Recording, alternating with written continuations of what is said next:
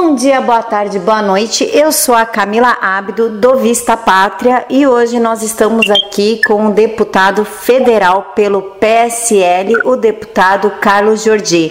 Deputado, muito obrigada por nos atender no sábado.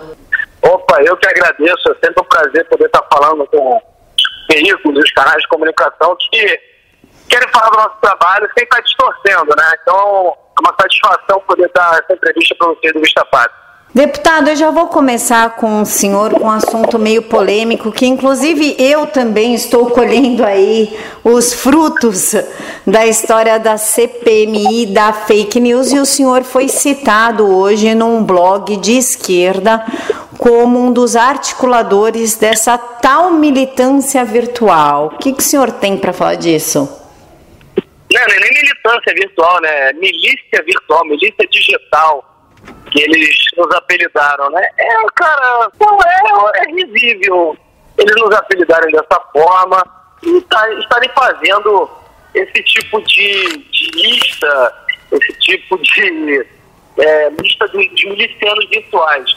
A gente sabe que eles sempre tentaram colocar essa peixe de que havia ali um grupo de pessoas articulando é, nas redes sociais para poder estar tá atacando inimigos.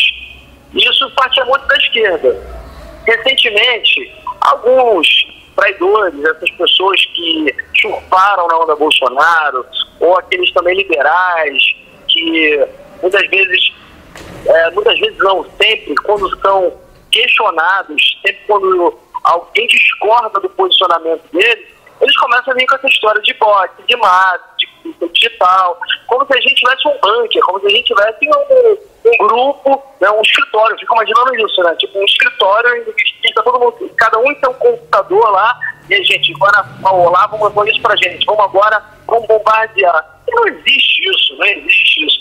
Óbvio que nós somos pessoas mais atuantes nas redes sociais, a gente tem o nosso perfil, eu mesmo antes de deputado e antes de vereador, eu sempre um ativista assim, era um ativista também nas redes sociais. Eu acho que a, a, política ela mudou muito a sua cara de 2014 para cá, é, até mesmo por conta disso, do, do, uso das redes sociais. Então a gente sempre usou as redes sociais para estar expondo os nossos pensamentos, os nossos posicionamentos sobre determinados temas e óbvio que existem certos enfrentamentos. E aí existem grupos que são convergentes, que confluem seus os seus interesses, as suas ideias e acaba tendo esse tipo uh, de, de, posicionamento semelhante.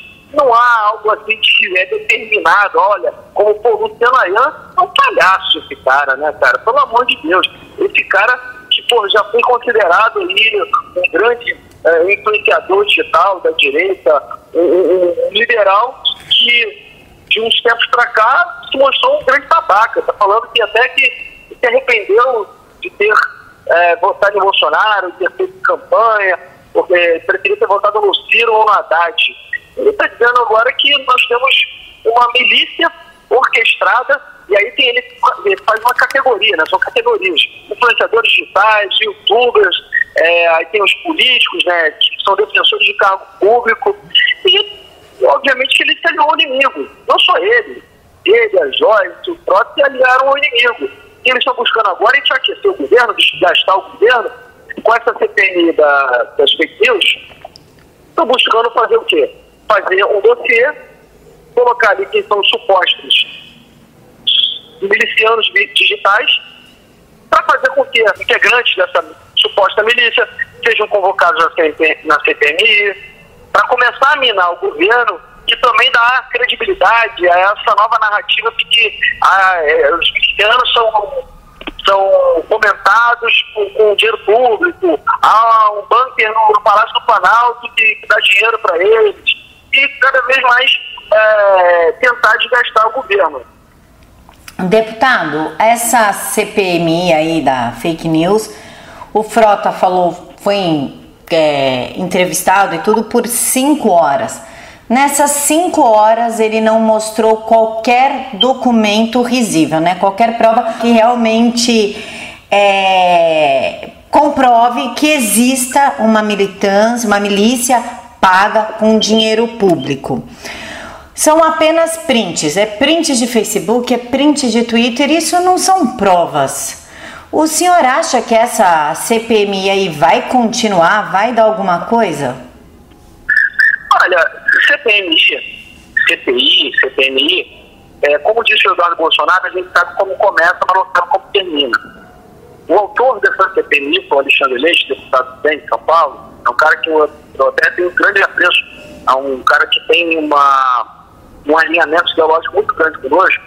Ele começou a CPMI por uma, uma outra questão, uma outra intenção, e quando ele percebeu que ela estava tomando um rumo, um rumo para a esquerda, para ser utilizado como um instrumento para desgastar o governo, ele, ele se retirou.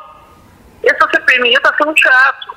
É um teatro, é um teatro para falar que Jair Bolsonaro ganhou a eleição com fake news, com disparos de, de WhatsApp, o, tudo que eles fazem é sempre assim, né? Eles querem colocar para nós, é para ver a questão do decálogo de Lenin, que muitas vezes as pessoas falam que é real ou é mentiroso, mas uma, uma, uma questão é certa daquilo ali, todo o decálogo, né, na verdade, é uma descrição perfeita da esquerda. É, chames do que você é e acuses do que você faz. Eles nos acusam do que eles fazem. Então, o teatro, para desgastar o governo, para ficar fazendo ali é, teatrinho, aí pegaram é, certos atores, né, é até é, irônico, né, utilizar atores com, quando a gente vai falar do próximo. Mas pegou vários atores para poder estar fazendo essa, esse teatro, essa encenação. E pessoas como o Trump, que, era, que supostamente era da direita, que era da base aliada, é um prato feito para eles. É um prato feito para eles poderem é, estar dizendo que, olha, é, a, a, milícia digital, a direita, ela, tá, ela é tão, tão ruim, tão, tão cruel, ela é tão nojenta nas redes sociais que até os seus aliados estão é, agora contra eles fazem todo aquele teatro. O Frotas apresentou print e print fake. É, é, é até irônico que numa CPI das fake news ele apresente uma fake news, porque ele apresentou ali uma fake news, um, um perfil que o Olavo, não é do Olavo, que inclusive o Olavo já falou que não é dele, em que o Olavo estaria dizendo que se o Jair Bolsonaro se envolvesse em qualquer caso de corrupção, ele chuparia o cu do Caetano Veloso. Aquilo é fake. Então é um cara que ele está nesse porque ele não conseguiu nada no governo, ele estava que ele queria a Ancine, queria a FUNAT, queria um monte de coisa para colocar lá, para aparelhar, para colocar pessoas. Assim, eu não, tenho, não vejo problema algum da gente querer colocar pessoas nossas para trabalhar no governo, para trabalhar. Porque se a gente não coloca, outros vão colocar. Mas, tipo assim, eu não indiquei ninguém para o governo. E, meu irmão, estou muito tranquilo com relação a isso. Agora, o cara, só porque não teve suas demandas atendidas ele se volta contra o governo, fala que Bolsonaro é traidor, vira um traidor e começa a querer atacar o governo, e aí ele com uma mágoa, com ressentimento, com ódio, e agora ele começa a querer tirar um canhão contra a base aliada do governo contra o Jair Bolsonaro. Está usando a CPI da fake news exatamente para isso. Para ele é um teatro, para ele, para Joyce, para vários outros que querem atacar o governo. Eles estão usando a CPI da fake news é, uma desculpa para expor prints de pessoas que às vezes abaixam um pouco o nível em algumas postagens. Os ânimos estão alterados, não adianta. E aí eles mostram fulano que xingou ciclano. Onde que entra às vezes uma falta de educação dentro da fake news para justificar a continuidade da CPI? Pois é, não, não existe isso. Eles estão fazendo ali a, a CPI da, da fake news para, na verdade, é colocar todo tipo de questão que eles considerem que seja discurso de ódio, que seja, sejam coisas ofensivas contra eles. Olha, se há ofensa, qualquer coisa nesse sentido, você tem que tratar em, outro, em outro, outra seara. Na seara judicial, ou é, seara, na seara criminal também, né? Mesma coisa, mas na, na, na polícia.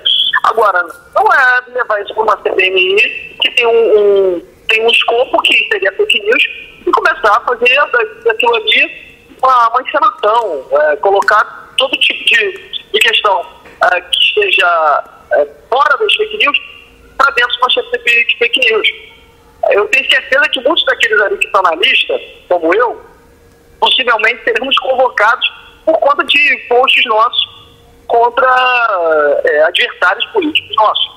entendeu? Mas estou muito tranquilo, é, não vejo como essa CPMI possa estar é, prejudicando alguém, a não ser fazer esse, esse desgaste assim, desnecessário, né? Que, é, que estão tentando impor ao governo, mas em questões de, sei lá, tirar mandato, caçar mandato, acho que aí são tudo, é, como sempre, sempre fizemos, na CP, as CPIs geralmente acabam em pizza. E essa, por não ter nenhum ingrediente, não vai ter nem a pizza. Porque não, não tem como você estar fazendo uma punição, fazendo qualquer tipo de sanção de fake news, se não há uh, um conteúdo passível de punição. Eu acredito que se a gente pudesse estar tomando as rédeas da CPMI, nós sim poderíamos estar colocando pessoas que realmente fizeram fake news durante a campanha. Eu acho que tem muita gente deles que poderiam estar sendo convocados ali e sendo punidos. Só que a gente sabe que a CPMI ali é tomada de esquerdistas e de pessoas do Centrão que, na verdade, não querem ver uh, o, o, bem do governo, não querem ver o progresso do governo, querem ver o governo desgastado. Deputado, essa CPMI não é uma forma de usar a máquina pública para promover a censura, para acuar as pessoas, para promover um tipo de, de julgamento fecha, vexatório que acue a pessoa até continuar nas redes sociais defendendo aquilo que ela acredita? Não tenha dúvida disso. Eles, eles estão acostumados com isso, com a espiral do silêncio, né? A ter o outro lado na espiral do silêncio. Nós ficamos 30 anos calados porque na verdade não existia uma voz no Congresso Nacional, a, a não ser uma que era Jair Bolsonaro, que fazia aquela uma guerra de narrativas contra, contra centenas, na verdade, de deputados ali. Ele fazia ali uma guerra como verdadeiro herói. Depois de um tempo, a partir de 2014, a direita começou a discutir, começou a tomar formato, porque antes não existia. O que nós conhecemos de direita era o quê? Eram os militares, né, que uh, tinham tido esse momento uh, do regime militar e que foi censurado, que, que eles foram cada vez mais isolados. É, é, é uma forma de censura, porque eles sabem que depois de um tempo com, com os militares, é, em que eles conseguiram fazer com que os militares fossem tidos como verdadeiros vilões, aquela coisa assim, torturadores e tal, não existia uma direita.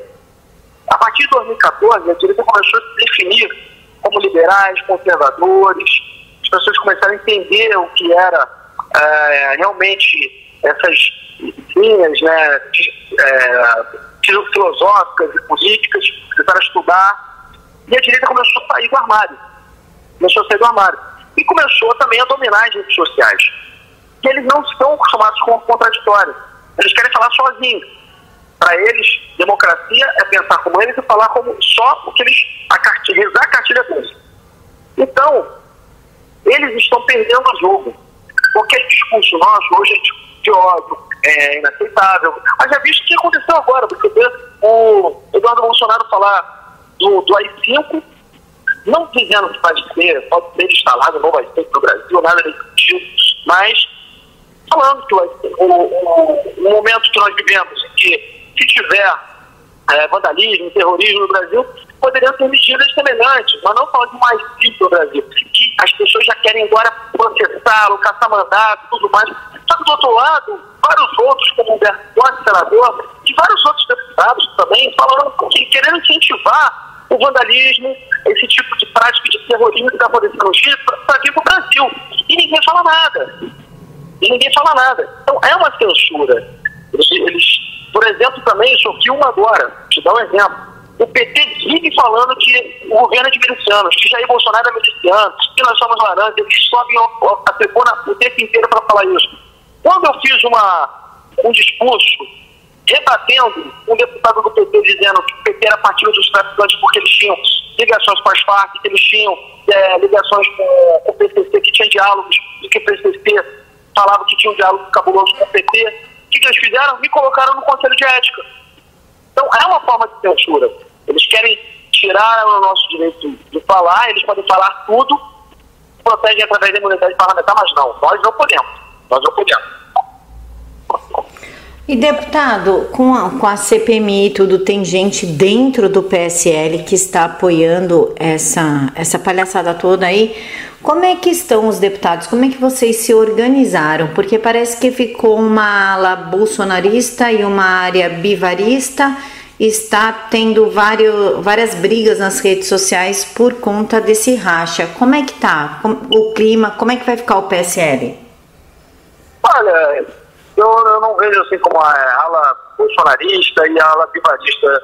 É, ala bolsonaristas, pode dizer assim, então é a ala de pessoas leais ao, ao presidente Bolsonaro, que é a ala ideológica, é a ala que acredita no projeto do presidente Bolsonaro, que vê nele o líder para que a gente possa estar tá fazendo a transformação do nosso país, resgatando os nossos valores, resgatando o, o brasileiro. E existe aquela ala que, que juntou na onda é a ala, a ala vivarista. Ninguém é assim, ah, eu sou o Vivar, uh, o projeto Vivar é o melhor. Não, eles estão com o Vivar por conveniência, porque eles querem o partido para poder disputar a eleição, querem o poder. São pessoas fisiológicas que, se não houvesse esse tipo de racha, eles não conseguiriam ter a visibilidade que eles estão conseguindo ter agora.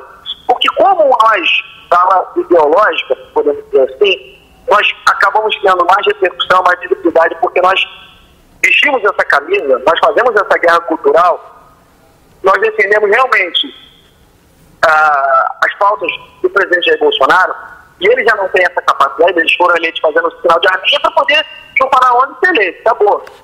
Mas eles acabam não aparecendo diante disso. Então agora eles estão percebendo assim, olha, agora a gente tem uma chance.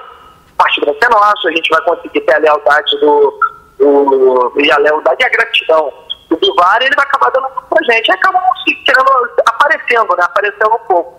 É isso que está acontecendo. Entendeu? Mas a gente já vai acontecer logo agora, logo no início, porque a gente vai separando os olhos do trigo. A gente não precisa de pessoas é, assim conosco é, para a gente estar construindo o governo, para a gente estar fazendo nesses três anos que ainda estão por vir as mudanças que o Brasil precisa o nosso grupo. O grupo tem que ser um grupo coeso, forte e que pense igual. Então a gente não precisa de pessoas que não estão alinhadas com o nosso propósito e os nossos ideais. Deputado, é, para não tomar muito mais o tempo do senhor, hoje é sábado e eu entendo perfeitamente. Como é que o senhor acha que vai ficar o governo após a CPI? O senhor acha que vai desestabilizar, que vai fortalecer ou que não vai mudar em nada? Olha, sinceramente eu não sei. Eu acho que o Felipe Barros, a Bia Kiss, a Carolina Betônia, eles estão fazendo, eles estão fazendo um trabalho muito bom lá de defesa do governo atual Bolsonaro. Infelizmente são poucas vagas.